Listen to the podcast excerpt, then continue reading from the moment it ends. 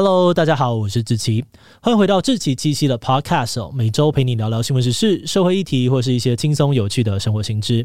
那今天这一集我们要来聊聊的主题是鞭刑。你听过鞭刑吗？很多台湾人应该都听说过新加坡有鞭刑，什么在路上乱涂鸦啊、乱涂口香糖等等，就有可能被判处鞭刑。然后每次发生重大刑案或是酒驾撞死人的新闻，就有不少的网友呼吁台湾应该要跟新加坡看齐，引进鞭刑。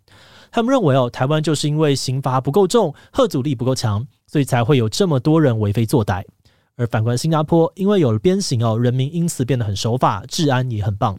所以我们就很好奇哦，这些说法是真的吗？这集我们会来讨论一下鞭刑在各地发展的历史，以及它到底是怎么执行的，以及可以达到哪些厉害的效果呢？今天就让我们一起来聊聊鞭刑吧。不过在进入今天的节目之前，先让我们进一段工商服务时间。很多的设计师还有影像工作者都需要一个可以精准的呈现色彩、功能便利、能提升工作效率的荧幕。那今天我们要来介绍的这个 BenQ 荧幕 PD 三二二零 U 就是一个很不错的选择。首先，它的独家 AQ Color 色彩技术获得了 Calman Verified 跟 Pantone Validated 这两个国际色彩认证，不管是修图啊、剪片，都能够让你精准、有效率的校正颜色。另外，它能够启动双色彩模式，让你快速的校对颜色。再加上新一代智慧快捷键，让你能够设定常用的色彩模式，因应不同的情境做快速的切换。更重要的是，它可以说是专门为 Mac 系列的使用者打造的荧幕。透过 MBook 模式，拥有跟 Mac 一致的显色功能，让你转换荧幕也不用再重新调色，真的是 Make it easy。而且透过 Thunderbolt 三的技术支援，当你用 Mac 搭配这台荧幕的时候，就不用像以前那个样子，还需要准备 HDMI 线跟转接头，也不需要接延长线跟另外一条充电线，只要用一条线就能够完成影音档案传输，同时还能够帮电脑充电，真的是超级方便。那听到这里心动了吗？现在就赶快点击资讯栏的连接，到官网看看更多 PD 三二二零 U 的功能资讯吧。好的，那今天的工商服务时间就到这边，我们就开始进入节目的正题吧。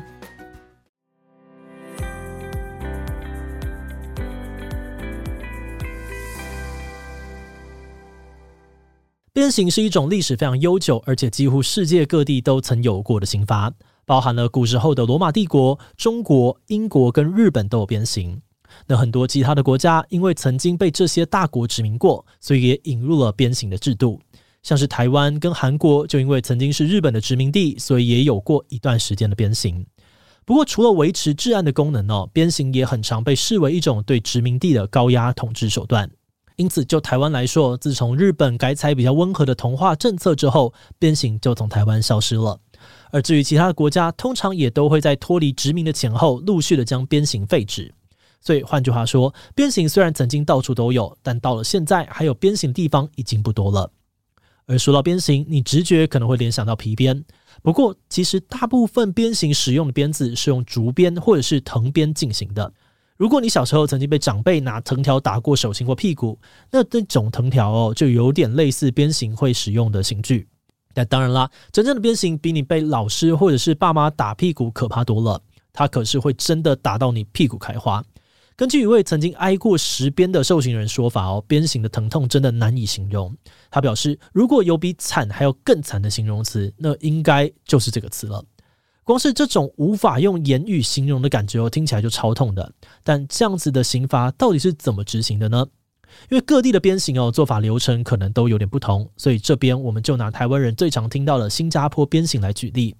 在执行鞭刑的当天呢，犯人们会先进行健康检查，目的是确保身体状况扛得住接下来的鞭打。而检查完之后呢，大家才会依序排队等待接受鞭刑。那在进入监狱里面的刑场之后呢，受刑人会被固定在刑架上面，而且不能够穿任何的衣服，在露出屁股的状态之下，交由专业强壮的行刑官鞭打。执行鞭刑的行刑官是会经过特别受训的。他们受训的人表示呢，他们必须要能够用一公尺长的鞭子挥出至少时速一百六十公里的速度才算合格。而技巧高超、很有经验的行刑官，甚至能够控制每一次鞭打的力道都相同，但落点都不一样。但是为了避免造成过度伤害哦，这个鞭打的过程也会有专业的医护人员在旁边，随时的监看受刑人的状况，并且协助进行后续的医疗处置。而鞭刑使用的鞭子也都会在事前呢进行消毒跟抗菌。所以整个步骤跟规则听起来虽然超级可怕，但同时又非常的严谨。它的目的呢，就是想要让受刑人承受最大的痛苦，但最低的伤害。在以前呢，新加坡执行鞭刑的地方是公开场合哦，但后来已经改成了封闭的刑场。换句话说，对新加坡政府而言，虽然鞭刑具有蛮重要的吓阻力，但公开行刑所带来的那种耻辱感，并不是决定鞭刑威吓效果的关键。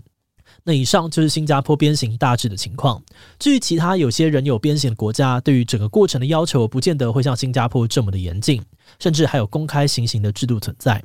所以说，虽然还是要痛得要死，但新加坡的鞭刑应该可以说是所有鞭刑制度里面最不可怕的那一种了。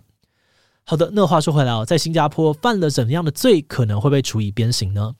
其实，在新加坡很多罪行都可以被判鞭刑。小到签证过期啊、非法滞留、破坏公务、非法集会，到更严重的绑架、抢劫、性侵、公共危险等等，都有可能被处以鞭刑。而除了新加坡之外，在一些实施伊斯兰法的国家，也有保留鞭刑的制度。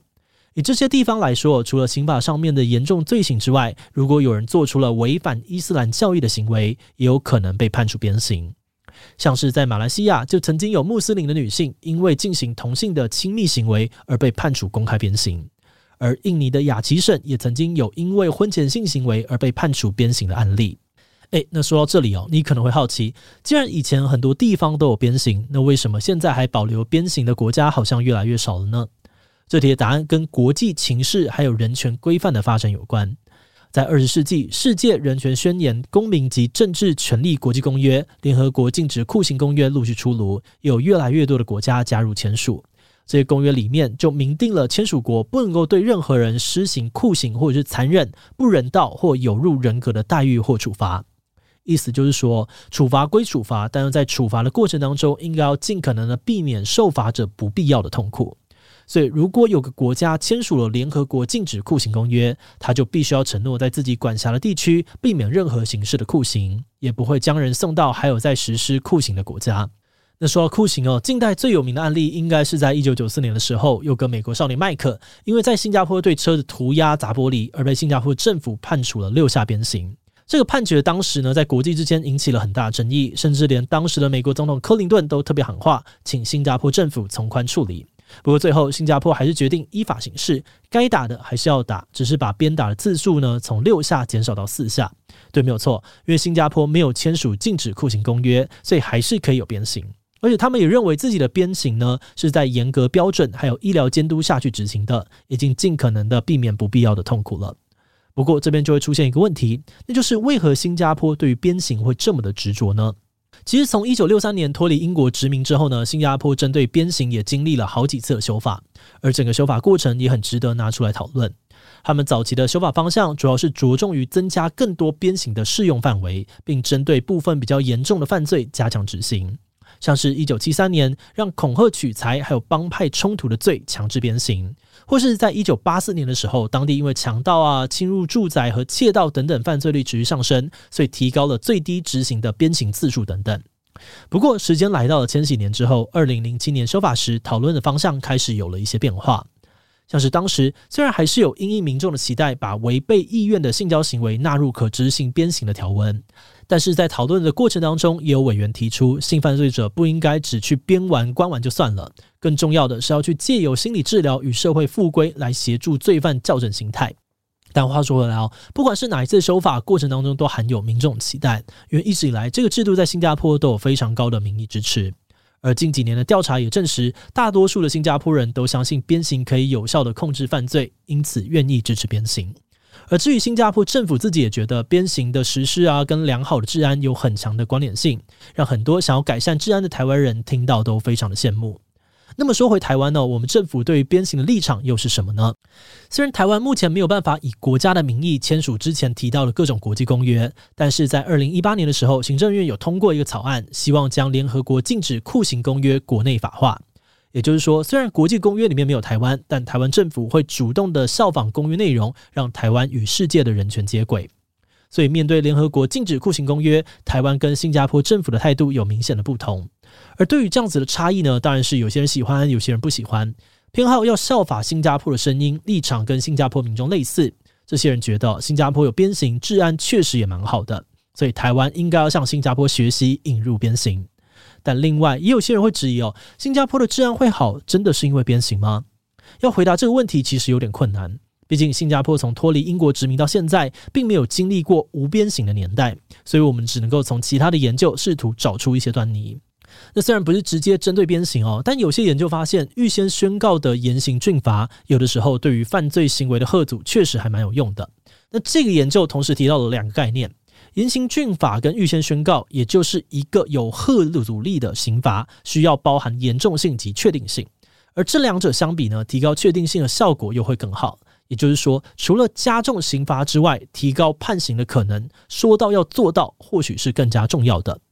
因此，从这个研究的角度来看，新加坡的治安会好，除了有严刑峻法之外呢，也可能是因为他们的执法非常确实，该打就是真的会打，才让大家不敢心存侥幸，也比较不敢犯罪。节目的最后，也想要来聊聊我们制作这集的想法。虽然台湾目前没有鞭刑哦，但根据我们的观察呢，支持鞭刑的台湾人还真的不少。像是在二零一七年的时候，就曾经有人在公共政策参与平台上面提案，要对酒驾累犯、性侵犯以及对幼童伤害等加害者增设刑罚惩罚方式，增加鞭刑的制度。这个提案呢，在短时间内就获得了三万人以上的联署。那我们也同意，酒驾、性侵或者伤害幼童，真的都是非常糟糕又可恶的行为。大家会有想要惩罚犯罪者的心情，也是很理所当然的，也都会尽可能的想要预防、吓阻这些罪行的发生。尤其看到隔壁新加坡的治安这么好，当然也希望自己能够效仿。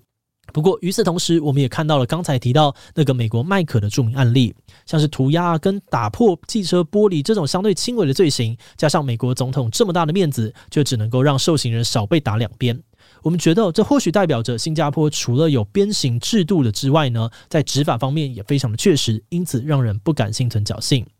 所以，如果我们想要吓阻犯罪，那除了引入鞭刑的讨论之外，或许还有加强执法、提高犯罪者被抓到的可能，或是提升判刑的几率等等，这些不同面向可以讨论。但是，不管是要额外增加一种刑罚，又或是在现有的刑罚当中加强执法，在执行上面都会有很多不同的困难。再说，如果要有更严谨的执法呢，后续也可能会出现扰民或者其他不同的争议。总结来说，我们觉得这个议题还有很多可以深入讨论的地方。但今天因为篇幅的关系哦，就先说到这里。如果你对鞭刑相关议题有更多的想法，都欢迎再跟我们分享哦。好的，那我们今天关于鞭刑的介绍就先到这边。如果你喜欢我们的内容，可以按下追踪跟订阅。如果是对于这一集鞭刑，对我们的 Podcast 节目或者我个人有任何的疑问跟回馈，也都非常的欢迎你在 Apple Podcast 上面留下五星留言哦。那今天的节目就到这边告一段落，我们就下集再见喽，拜拜。